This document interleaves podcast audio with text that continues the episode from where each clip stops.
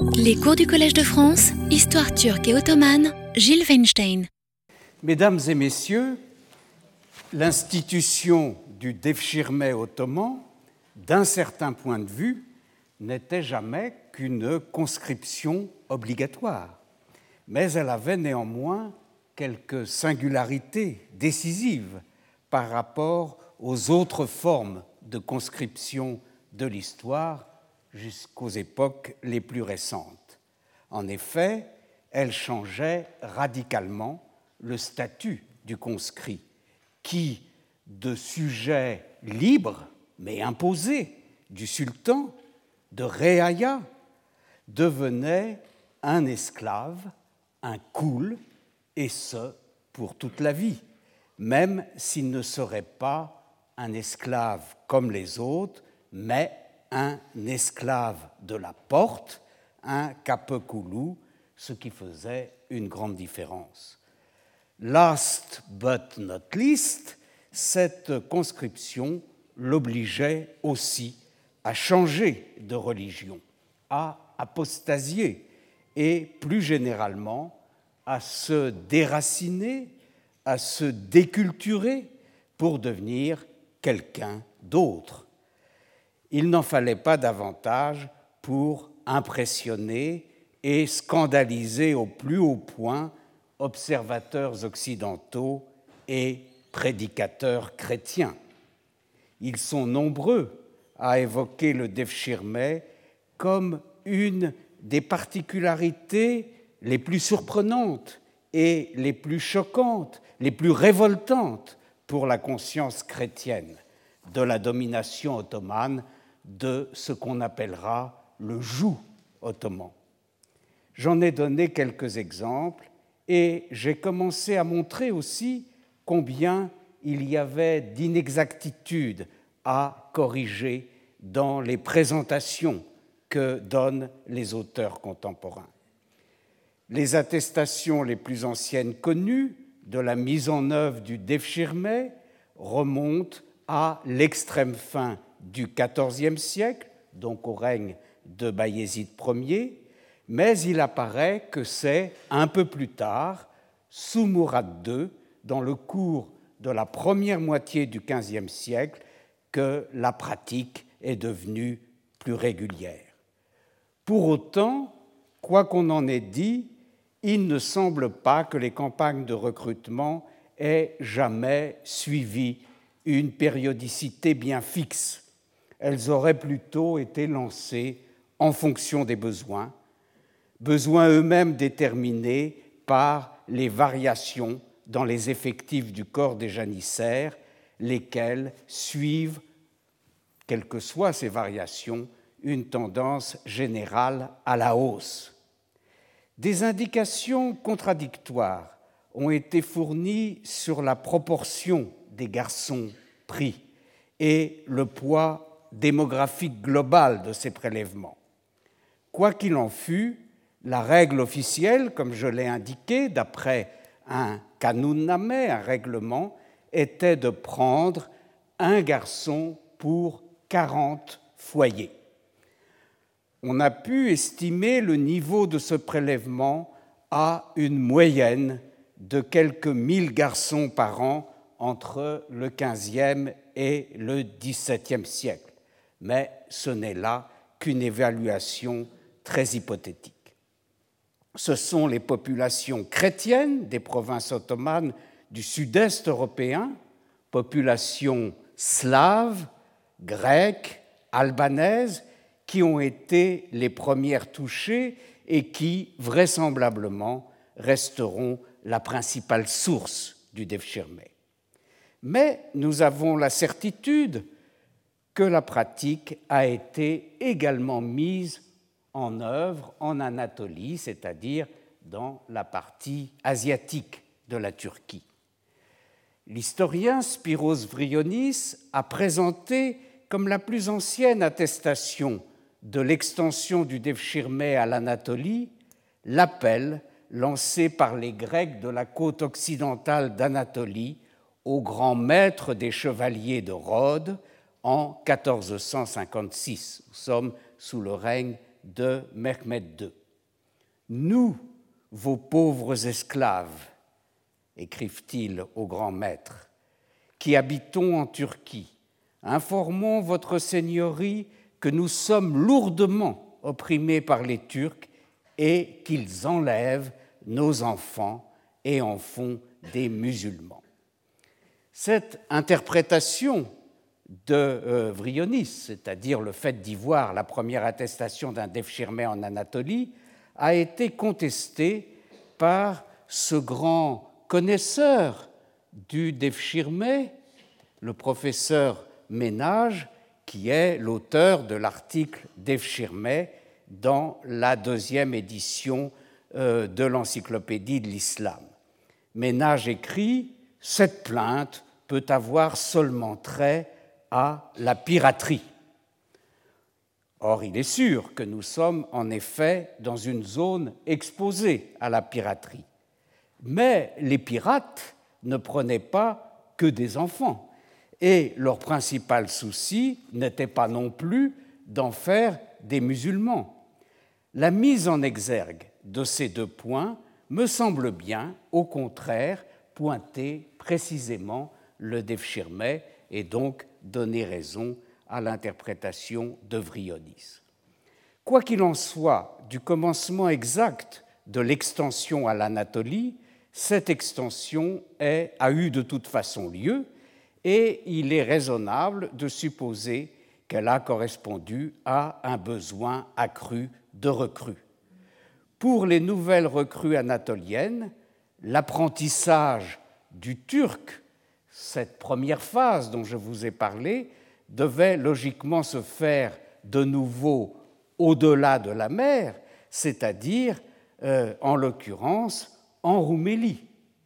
Et de fait, l'historien euh, turc Ismail Hakke Uzun Çarşılı, auteur d'un livre de base sur les esclaves de la porte, je vous donne de la bibliographie parce qu'on m'a reproché de ne pas en donner.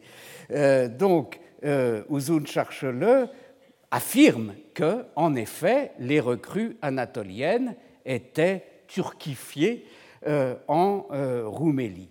Mais en fait, il ne cite aucune référence pour confirmer cette affirmation et je n'en connais pas non plus. Donc, c'est un point qui euh, reste, me semble-t-il, euh, en suspens.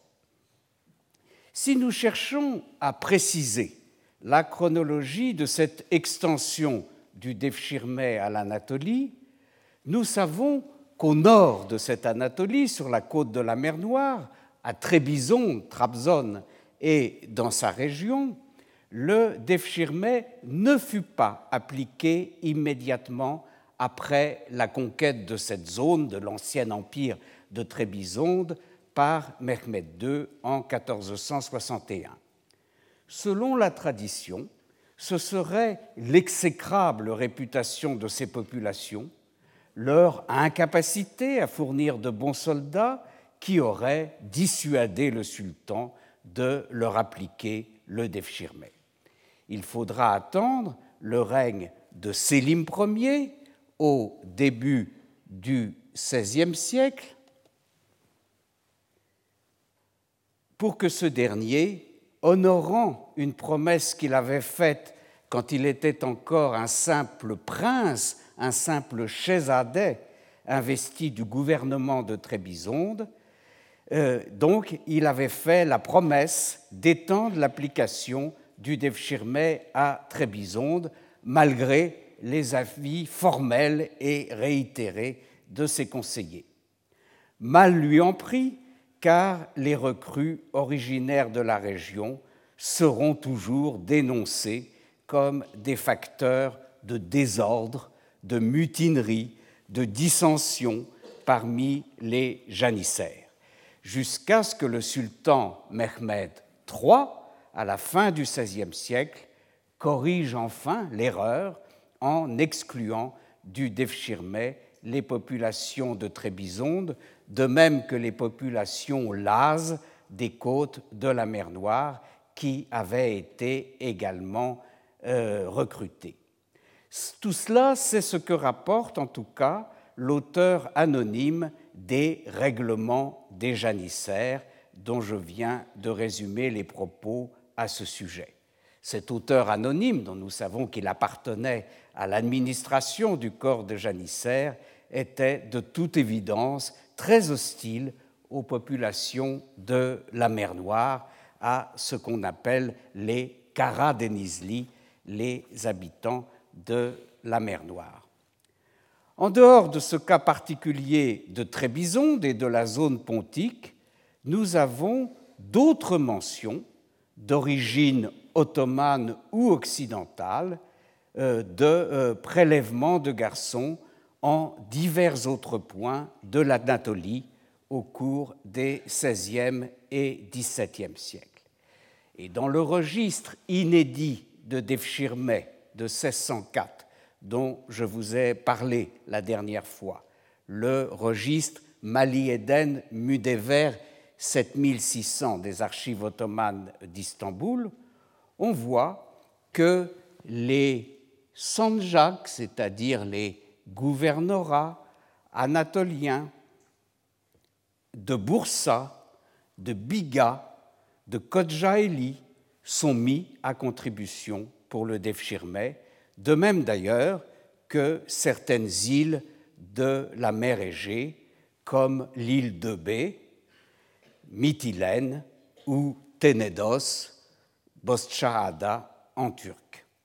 Il ne fait donc pas de doute que les chrétiens d'Anatolie aient été concernés par le Defchirmet, même si cela ne commença que dans un second temps, peut-être peut-on supposer à partir du règne de Mehmed II, et si, d'autre part, il est vraisemblable que l'application à cette zone fut moins systématique dans le temps et dans l'espace que dans les parties européennes de l'Empire. Par ailleurs, selon l'auteur des règlements des janissaires, les frontières orientales de l'Anatolie, entre le Karaman et Erzurum, échappaient au contraire entièrement au Defchirmet. Il expliquait l'abstention des autorités par les ambiguïtés ethniques et religieuses des populations de ces régions.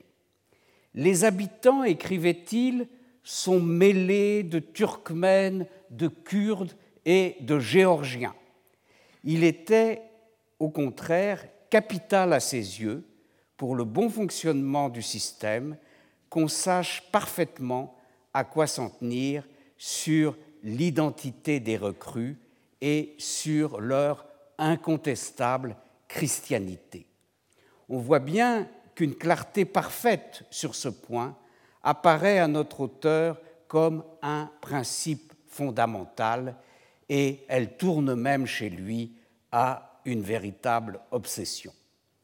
Dans ces conditions, les possessions européennes de l'Empire sont restées la pépinière essentielle du Devshirmet et plus particulièrement la région des Balkans.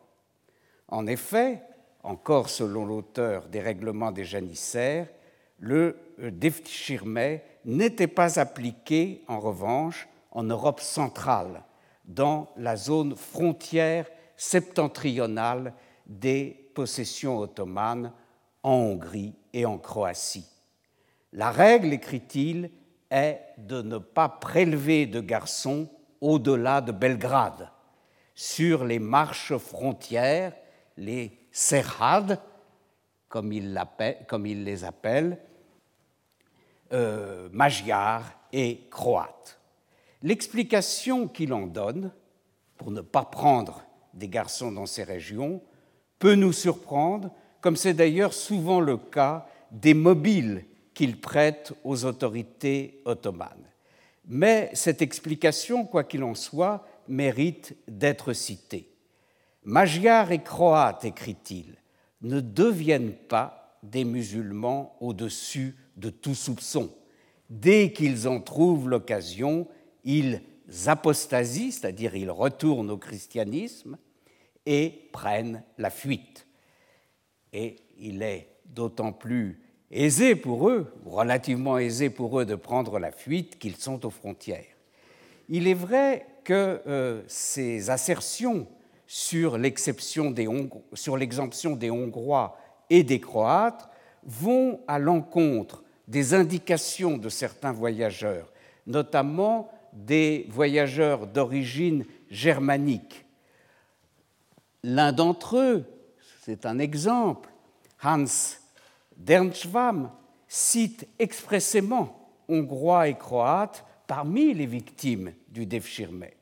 Mais il faut ajouter qu'il cite aussi bien les Moldaves et les Valaques, dont nous savons pertinemment par ailleurs que dans, le cadre des modalités de la, vassalité de la Moldavie et de la Valachie, ils échappaient en réalité au Devshirme. Donc vous voyez, tous ces voyageurs ne sont pas forcément à suivre au pied de la lettre. Euh, un autre d'entre eux, euh, allemand également, Stéphane Gerlach, mentionne lui aussi les Hongrois et les Croates dans le passage de son journal daté du 20 octobre 1573. En revanche, dans un autre passage du même journal, celui du 10 février 1575, donc euh, un an et demi plus tard, où Gerlach reproduit les informations d'un droguement de l'ambassadeur impérial, il n'est plus question que d'Adjemi Olan levé en Morée, dans le Péloponnèse, en Épire et en Albanie, ainsi que l'Asie mineure qui est également citée. Conclusion, on voit bien que sur ce point, comme sur d'autres, euh, émet des affirmations contradictoires au long de son journal, en fonction, à vrai dire, de ses informateurs successifs dont il se contente de reproduire les propos. La question reste donc à creuser de savoir s'il y a pu y avoir des euh, prélèvements de Devshirme en Hongrie et à la frontière croate, mais en tout état de cause, s'ils ont eu lieu, ils furent vraisemblablement exceptionnels et ce sont bien des Balkaniques qui constituent l'essentiel des recrues du Devshirme. Ces considérations sur la géographie du ramassage des garçons chrétiens nous amènent à une autre conclusion qui semble aller de soi, mais qui mérite cependant d'être soulignée car il y a quelquefois du flou sur la question. Il n'est pas vrai que le Devshirme ait été appliqué partout dans l'Empire ottoman. Par exemple, il ne sera jamais étendu aux conquêtes ottomanes du euh, Moyen-Orient, dans lesquelles, n'est-ce pas, en Syrie, en Égypte, il existait bien des populations chrétiennes, mais on ne leur a pas appliqué le Devshirme, de même qu'on n'a pas appliqué le régime du Timar, par exemple, pour prendre une autre institution euh, ottomane euh, de base, à l'Égypte et à une partie au moins euh, de la Syrie. Et dans les deux cas, il me semble que c'est essentiellement pour des raisons pratiques et même plus précisément des raisons de logistique. Les garçons ramassés étaient destinés à être conduits à pied jusqu'à la capitale Istanbul, une fois qu'ils avaient été réunis en groupe, auquel on donnait d'ailleurs le nom imagé de suru, c'est-à-dire de troupeau. C'était là des déplacements longs et périlleux et dont on peut comprendre qu'on n'ait pas voulu les euh, développer, les étendre indéfiniment. La longueur et la durée euh, du voyage jusqu'à Istanbul pouvaient être prises en considération. Une autre question fait suite à la définition de l'espace géographique du Devshirme. Quelle population était plus particulièrement concernée? Celle des campagnes ou celle des villes ou bien les deux? Nous ne manquons pas de commentaires expliquant doctement en quoi de jeunes citadins ne feraient pas de bonnes recrues pour le Devshirme. Ils n'avaient pas la malléabilité requise. Des raisons de psychologie sociale, en somme, auraient fait écarter les populations urbaines. Il ne faut pas, je cite, il ne faut pas prendre de garçons qui soient artisans. Voilà ce qu'on lit dans les règlements des janissaires. Car, poursuit l'auteur, les artisans ne sont pas de ceux qui endurent la peine moyennant salaire. Ils n'accomplissent pas le service qu'on attend d'eux. C'est la raison pour laquelle, s'ils l'accomplissent, ce ne peut être que contraint et forcé. Il ne faut pas prendre non plus ce qui, poursuit notre euh, auteur des règlements des janissaires, donc non plus ceux qui, après être allés à Istanbul, sont retournés ensuite dans leur pays, car cela, dit-il, manque de modestie. Ils sont bihaya. De tels principes ont pu, en effet, conduire à exclure les villes, au moins dans un premier temps. De fait, une grande ville, la plus grande, comme la capitale, Istanbul, ne fut jamais touchée par le Devshirme. En revanche, il est clair que des villes de moindre importance, des chefs-lieux de sanjak, de gouvernorat et de casa, de circonscription judiciaire, ont bel et bien été frappés par le Devshirme. Peut-être, encore une fois, seulement dans un second temps, avec l'augmentation des besoins en recrues. D'ailleurs, de telles villes, ce que nous appelons des villes, gardaient souvent un caractère semi-rural. Elles pouvaient être même, dans certains cas, moins peuplées que de gros villages, et il est donc douteux qu'elles aient toujours développé une mentalité urbaine parmi leurs habitants. Euh, l'historien Uzun Charchele, que je citais il y a un instant, donnait pour preuve de cette extension du Devshirme aux villes le fait qu'une liste de soldes de Adjemi Olan de 1576 faisait apparaître des éléments originaires de lieux comme Bursa, la ville de Bursa, Lefke ou Iznik, l'ancienne Nicée. On pourrait d'ailleurs en dire autant d'une autre liste de soldes d'Adjemiolan, bien antérieure, de 1526, que j'ai eu l'occasion de citer plusieurs fois précédemment. Toutefois, cet argument d'Uzun Charchele ne me paraît pas convaincant, puisque dans ces mêmes listes, aucun nom de village n'apparaît ce qui laisse supposer que, en fait, ces noms de villes désignent plutôt les régions de ces villes, qu'en somme, on est défini par le chef-lieu, la zone dont étaient originaires les euh, différents individus inscrits sur euh, ces listes de soldes. Donc, cette preuve, cette euh, prétendue preuve d'Uzun Charchele n'était pas en elle-même convaincante. En revanche, ce registre de Defshirme inédit dont je vous parle, de 1604, une date par conséquent un peu tardive, démontre sans ambiguïté qu'à côté d'une majorité de villages, les chefs-lieux, désignés dans le registre de Defshirme comme nefs, nefs c'est-à-dire non pas la circonscription de telle ville, mais la ville elle-même, eh bien euh, euh, que euh, ces chefs-lieux étaient eux aussi frappés par le Devshirme. On voit dans ce registre que la ville de Bursa, la première capitale ottomane, donne ainsi en 1604 15 garçons.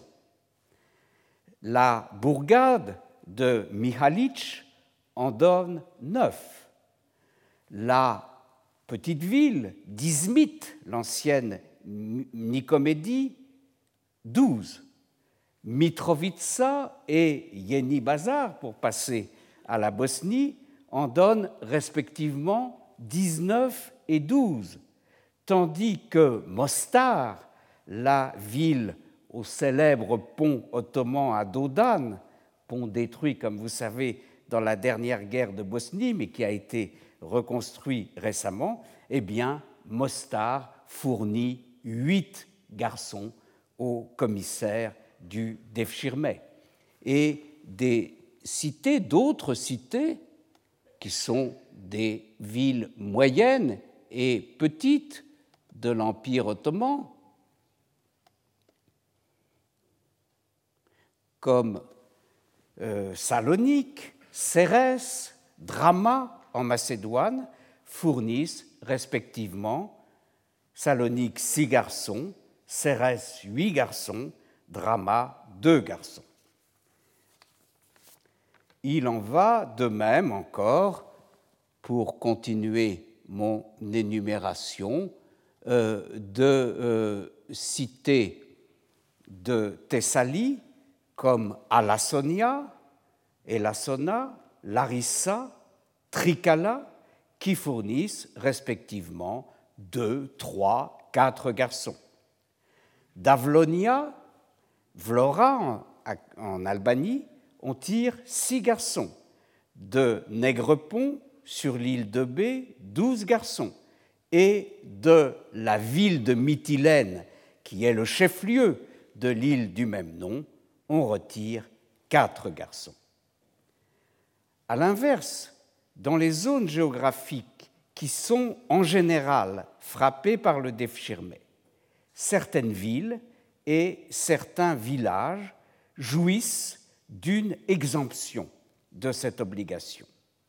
Cette exemption était garantie par un édit du sultan, un muafnameh, c'est-à-dire un muafnameh, un édit d'exemption,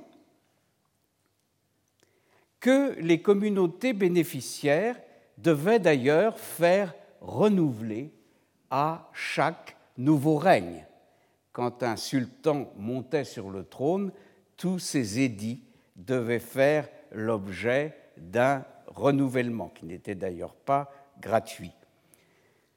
Dans une première catégorie de cas, ce privilège, cette exemption de Defshirme, remontait ou passait pour remonter à la conquête elle-même, à la conquête par les Ottomans de la ville concernée et de sa région.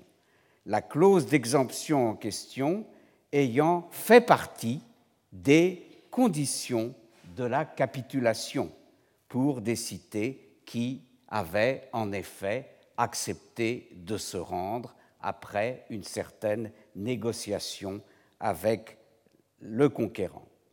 L'exemption était alors la conséquence d'un engagement irrévocable contracté par le sultan de l'époque ou son représentant.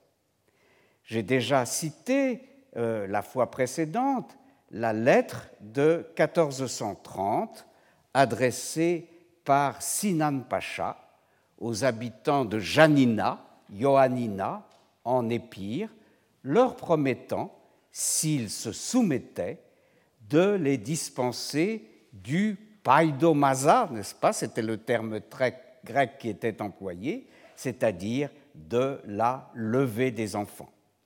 Un autre cas bien connu, de peu postérieur, puisque datant de juin-juillet 1453, est le cas de Galata, le faubourg génois de Constantinople. Après la prise de Constantinople, Galata avait sollicité l'aman, c'est-à-dire la grâce de euh, Mehmet II, et des négociations avaient été engagées en vue d'un accord de reddition. Or, on voit que le traité final auquel on est abouti comportait, entre autres, cette stipulation, je cite, Les enfants des habitants ne seront pas levés pour le corps des janissaires. On retrouvera une clause semblable dans une autre capitulation célèbre, l'accord de reddition conclu en 1522 entre Soliman le Magnifique et le grand maître des euh, chevaliers de Rhodes, Villiers de l'Isle-Adam.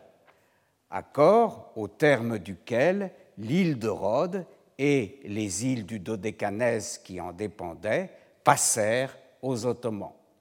Les habitants qui resteraient sur place seraient dispensés du paiement du tribut pendant cinq ans, sans, je cite, sans jamais prendre de leurs enfants pour janissaires, dans la traduction ancienne de euh, cet acte. D'autres cas comparables sont à citer, par exemple l'île de Kyo ou la ville de Sarajevo avaient, semble-t-il, des exemptions de Devshirme. Une autre catégorie d'exemptés est représentée par les communautés au niveau d'un village ou plus largement à celui d'une région, communautés qui sont exemptées ou qui du moins prétendent l'être parce qu'elles ont à accomplir par ailleurs un autre service d'intérêt public qu'elles l'acquittent en nature ou en travail sous forme de corvée. En effet, la règle générale est que le sultan n'impose jamais qu'un seul service de cet ordre, l'accomplissement de ce service dispensant par conséquent ipso facto de cette autre obligation que, constituait la fourniture de garçons pour les janissaires.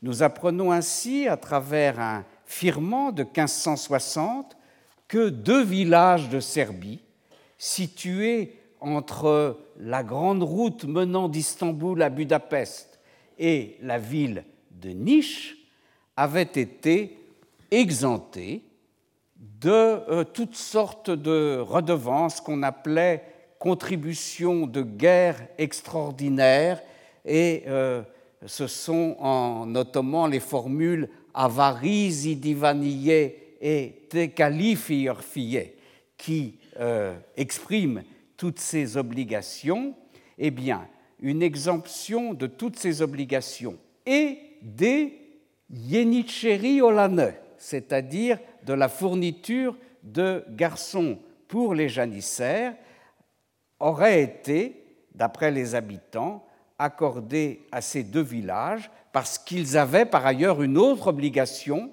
à assurer pour le service du sultan. Ils devaient annuellement fournir deux chevaux de poste pour la poste euh, officielle. Nous apprenons d'ailleurs également, et c'est ce qui a provoqué la, la pétition adressée à la porte par les habitants de ces deux villages et le firmant qui a suivi cette pétition, que la mécanique que ce, que ce bel ordre, n'est-ce pas, euh, avait été cassé par l'épidémie de peste qui avait fait fuir la population et donc la population n'avait pas pu accomplir son service, n'avait pas pu, pu fournir les deux chevaux de poste qu'elle était tenue de fournir annuellement. De la même manière, Stéphane Gerlach, que je citais il y a un instant, signale que certains villages des environs d'Istanbul sont dispensés de Devshirme en contrepartie du fait qu'ils ont à livrer pour l'approvisionnement de la grande cité euh, des produits euh, de ferme, euh, c'est-à-dire de maraîchage, et donc eux aussi, à en croire Gerlach, ne sont pas soumis pour cette raison au Defschirme.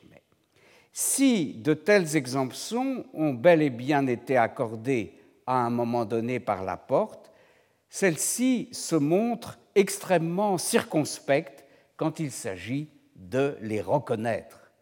Au commissaire recruteur qui l'interroge sur ce qu'il convient de faire quand il se trouve en face de populations prétendant détenir de tels édits d'exemption, la porte a manifestement tendance à répondre en substance, recrute toujours et envoie-nous cet euh, édit prétendu pour qu'on vérifie s'il est bien authentique. En effet, faux prétexte et, le cas échéant, faux édits étaient euh, monnaie courante et les autorités avaient appris à s'en méfier au plus haut point.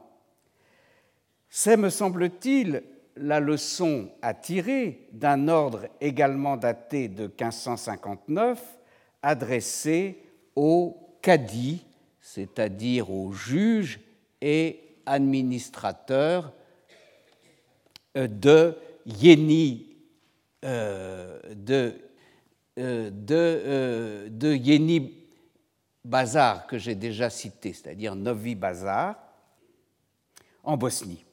Eh bien, dans cet ordre, on commence par rappeler à ce qu'a dit les principes qui avaient été fixés à l'officier au Yaya Bache, qui avait été chargé euh, d'opérer euh, le euh, recrutement dans la circonscription de Yeni Bazar. Il lui avait été bien précisé qu'il ne devait tenir aucun compte des prétextes donnés par les villageois pour ne pas fournir de garçons, prétextes selon lesquels ils étaient exemptés de toutes les contributions extraordinaires de ces avaries idivanillés et tecalifiorfiés que euh, je citais il y a un instant. Bien plus, il avait été spécifié à ce commissaire qu'il ne devait même pas tenir compte d'éventuelles attestations produites par ces mêmes villageois dans lesquelles il serait expressément écrit qu'il n'avait pas à fournir de garçons. En l'occurrence, les habitants concernés de cette circonscription de Yeni Bazar en, Bosnie avaient bien produit une telle attestation. Mais répondant vraisemblablement à une objection de l'officier, il s'était lancé dans une explication apparemment assez scabreuse, comme vous allez pouvoir en juger, selon laquelle une erreur s'était glissée dans la rédaction de l'attestation qu'il présentait. On parlait dans cette attestation de population de Moldavie, Bogdan, en turc, et non pas de population travaillant dans les mines, maden en turc. Ce que les gens des villages concernés étaient. Ils travaillaient en effet dans des mines. Alors, il faut savoir, pour comprendre comment une telle confusion avait pu être euh, alléguée par euh, les détenteurs de cette euh, exemption, il faut savoir que dans l'alphabet arabe, surtout si les points diacritiques sont omis, deux mots apparemment très différents, comme Bogdan et Maden, ont en réalité des graphies très proches. Il s'en était suivi une sorte de petite insurrection au cours de laquelle l'officier recruteur aurait été maltraité. Quant au cadi, il serait resté passif dans le tumulte, ce que la porte ne manque pas de lui reprocher.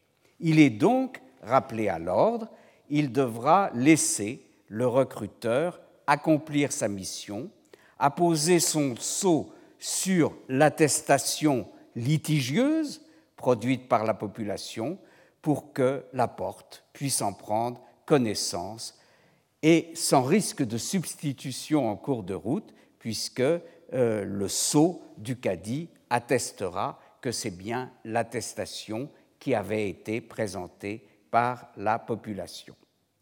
Enfin, ce même cadi incriminé devra recevoir l'action judiciaire intentée par l'officier recruteur le Yaya Bache contre la population à la suite de ces désordres. Vous voyez, ce commissaire chargé du recrutement avait été malmené par la population et donc il attaque en justice devant le cadi euh, les habitants euh, des villages concernés. Si ces désordres venaient à se reproduire, euh, concluait le sultan, le cadi aurait à, à lui faire connaître les noms des contrevenants. Cette affaire que je vous résume et qui vous paraît peut-être un peu étrange, mais qui, comme vous pouvez en juger, est remontée jusqu'au sommet de l'État, jusqu'au divan impérial, illustre les contestations et peut-être aussi les artifices auxquels pouvaient donner lieu ces dispenses de Devshirme accordées en contrepartie de services particuliers. Mais les exemptions de Devshirme pouvaient enfin relever d'un troisième cas de figure. Certaines parties des territoires impériaux bénéficiaient d'un privilège assurément très apprécié. Aucun agent civil ou militaire du sultan ne pouvait y mettre les pieds. Cela était vrai de ces principautés vassales au statut politique bien particulier qu'étaient la Moldavie, la Valachie et la Transylvanie, mais cela était vrai également de certaines enclaves bien circonscrites au sein des provinces ottomanes elles-mêmes, notamment des îles ou des presqu'îles, comme la fameuse république monastique du mont Athos, une théocratie incluse dans la chalcidique ottomane. Eh bien, on disait de ces enclaves, selon une formule consacrée, on disait de ces enclaves qu'elles étaient Merfou el Kalem ve Maktu el Kadem. Alors cette formule euh, bien euh, frappée signifiait que ne pouvaient, ces enclaves, faire l'objet ni d'inscription, d'enregistrement, ni d'intrusion physique de la part d'agents du pouvoir ottoman. Il n'était donc pas question pour les commissaires du Devshirme d'y pénétrer et d'y accomplir leur mission. Un ordre impérial du 10 août 1567 nous apprend que les habitants des îles de la mer de Marmara prétendaient être eux aussi dans ce même cas. En réalité, comme nous allons le voir, ils ne l'étaient pas déjurés, mais ils l'étaient au moins de facto, du fait de leur situation insulaire qui les rendait plus difficilement, relativement plus difficilement accessibles.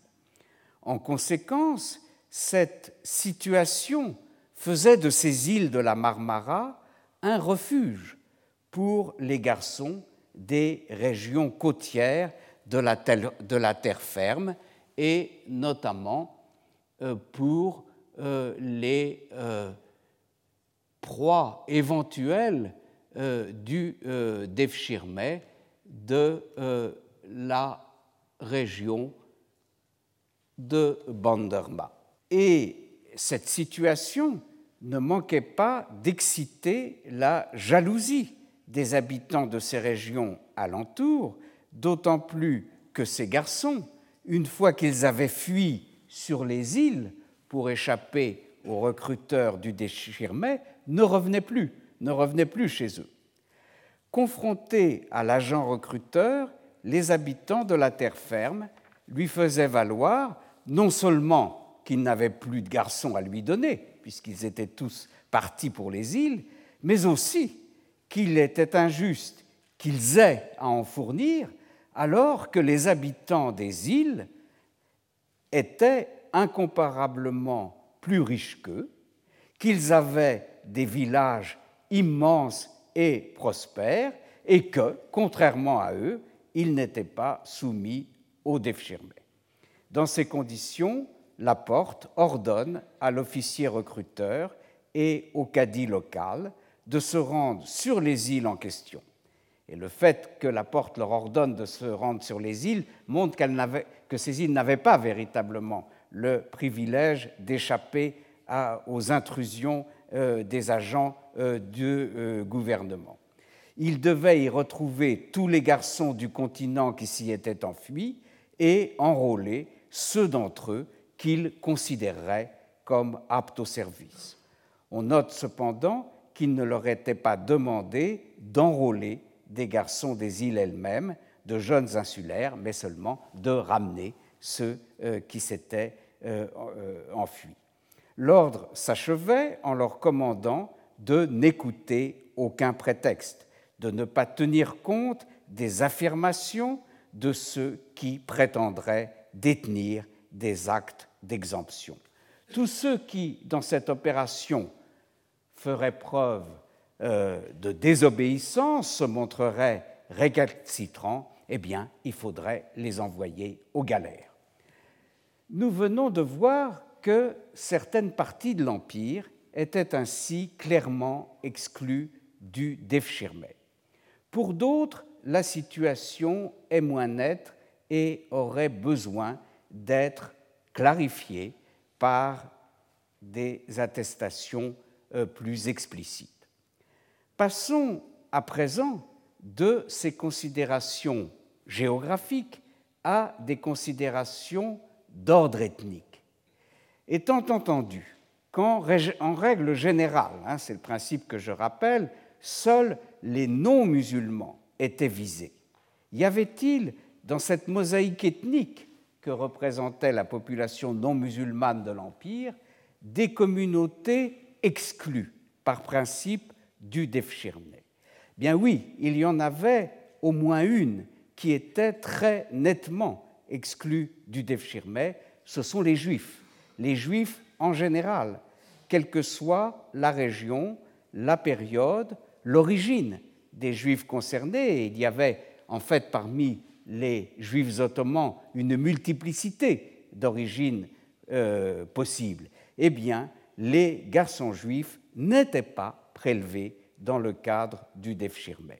Le fait est en lui-même incontestable, mais je ne connais guère de documents qui viendrait l'expliquer ou le commenter de façon euh, satisfaisante. On explique généralement cette mise à l'écart des Juifs par le fait qu'ils vivaient pour la plupart, pas, tous, mais pour la plupart en ville, avec cet a priori que le Devshirme n'était pratiqué que dans les campagnes. Cependant, nous avons constaté que ce n'était pas le cas que euh, euh, cette pétition de principe ne correspondait pas à la réalité, que les villes pouvaient être, étaient également touchées, ou qu'en tout, cas, elles l'ont été à partir d'un certain moment, et je vous en ai donné de nombreux exemples. Il est vrai malgré tout qu'au sein de ces villes, qui d'ailleurs n'étaient généralement que des bourgades, les Juifs menaient des activités plus spécifiquement urbaine que d'autres habitants, qu'il s'agisse d'artisanat, de commerce, de courtage, etc. Des juifs, Bobovski, connu dans l'islam sous le nom de euh, écrira au XVIIe siècle qu'on les avait exclus du Defshirme parce que, je cite, on les croyait incapables de rendre aucun service. Le cas, le cas des Arméniens est plus douteux. À en croire certains auteurs, ils auraient été, au moins au début, exclus du Defshirme. C'est par exemple ce que dit un, un, des auteurs les plus fameux du XVIe siècle, André Tevet. Et cette idée est encore soutenue par le même Bobovski que je viens de citer euh, au XVIIe siècle.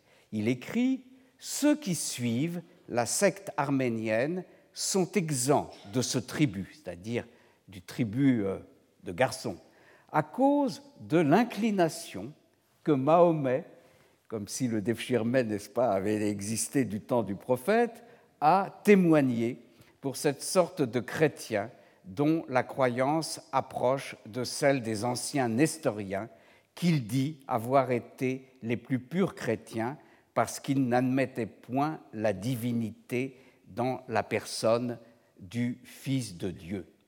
Cette explication, comme vous voyez, d'une complaisance vis-à-vis des Arméniens pour des raisons théologiques, en somme, le rejet, en l'occurrence, de la nature divine du Christ, supposé commun au monophysicisme et à l'islam, a tout l'air d'une pseudo-explication forgée après coup.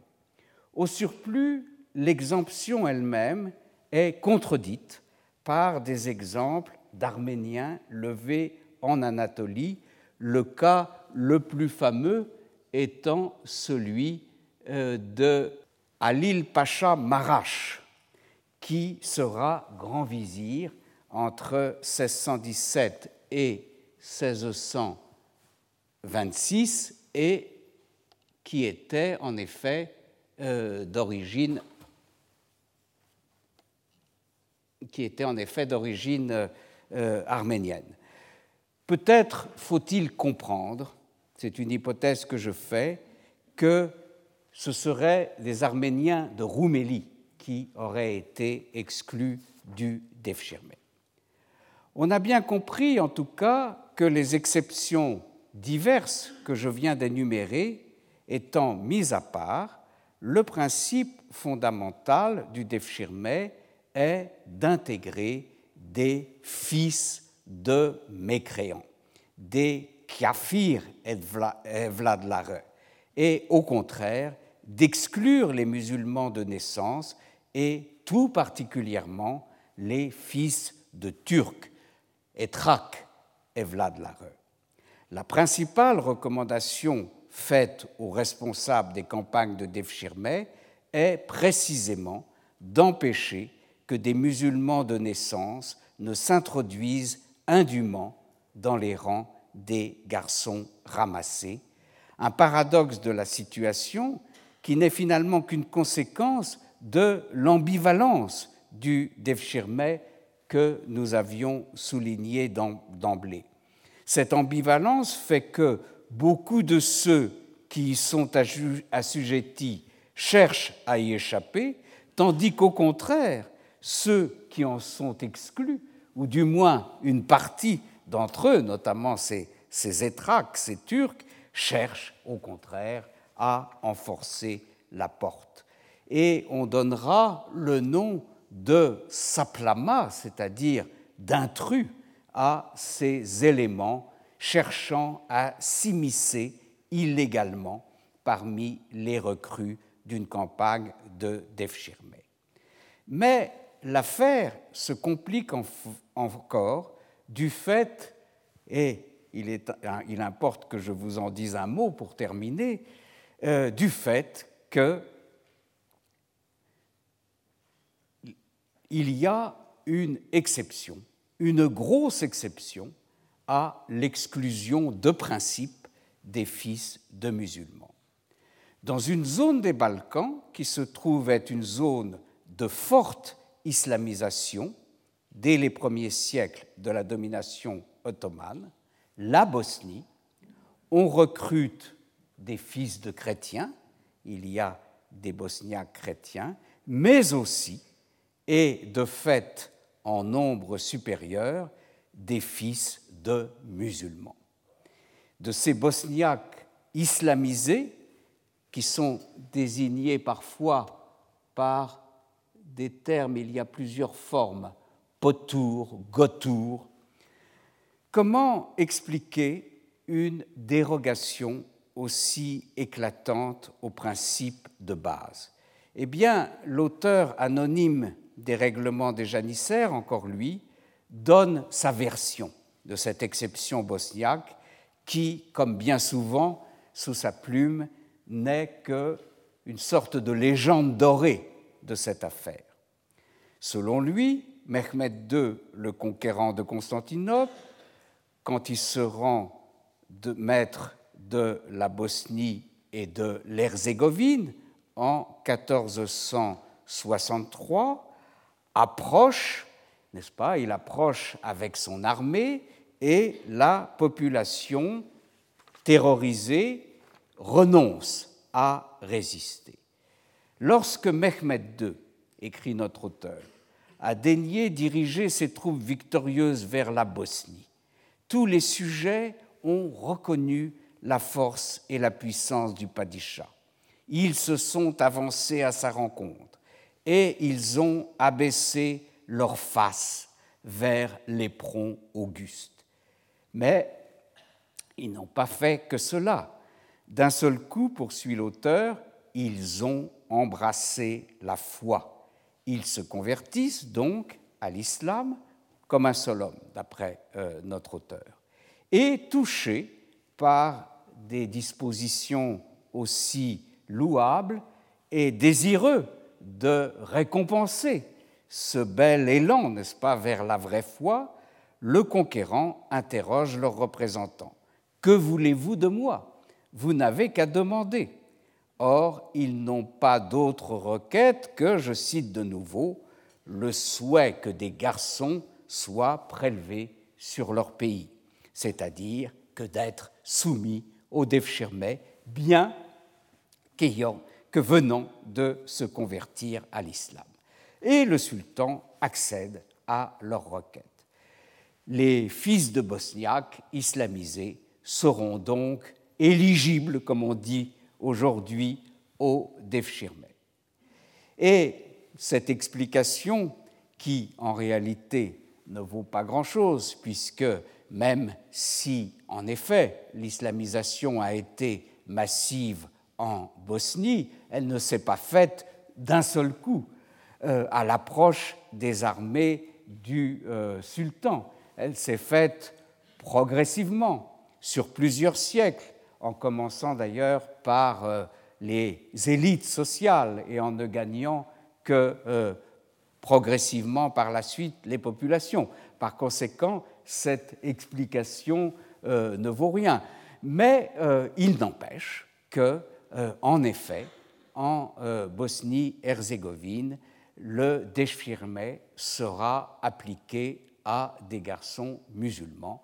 Et c'est le seul cas, et un seul cas d'ailleurs très qui complique beaucoup les choses pour les recruteurs, parce que comment distinguer, n'est-ce pas, un bosniaque musulman éligible, comme je disais, au Devshirme, et d'autre part des éléments, des Turcs notamment, d'autres éléments musulmans qui en profiteraient pour s'immiscer illégalement euh, parmi les rangs des recrues du Devshirme.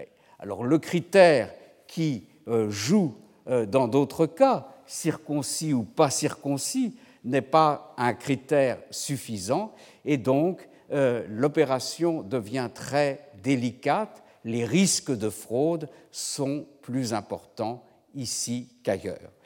Je termine sur ce point.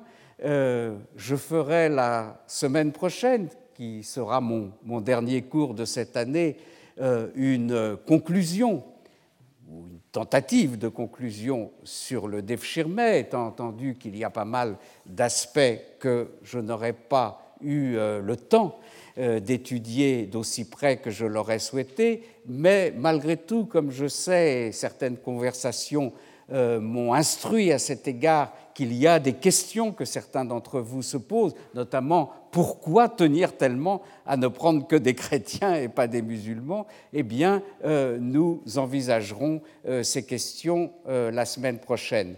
Et avant que nous nous séparions, je me permets de rappeler à ceux que ça intéresse que jeudi, c'est-à-dire après-demain, à partir de 9h30, à l'amphithéâtre Guillaume Budet, nous aurons une journée sur l'histoire des relations franco-ottomanes. On dit beaucoup de choses de euh, cette histoire, eh bien, nous essayerons euh, après-demain euh, d'établir ce qu'il convient d'en penser et d'en retenir. Je vous remercie. Retrouvez tous les contenus du Collège de France sur www.colège-2-france.fr.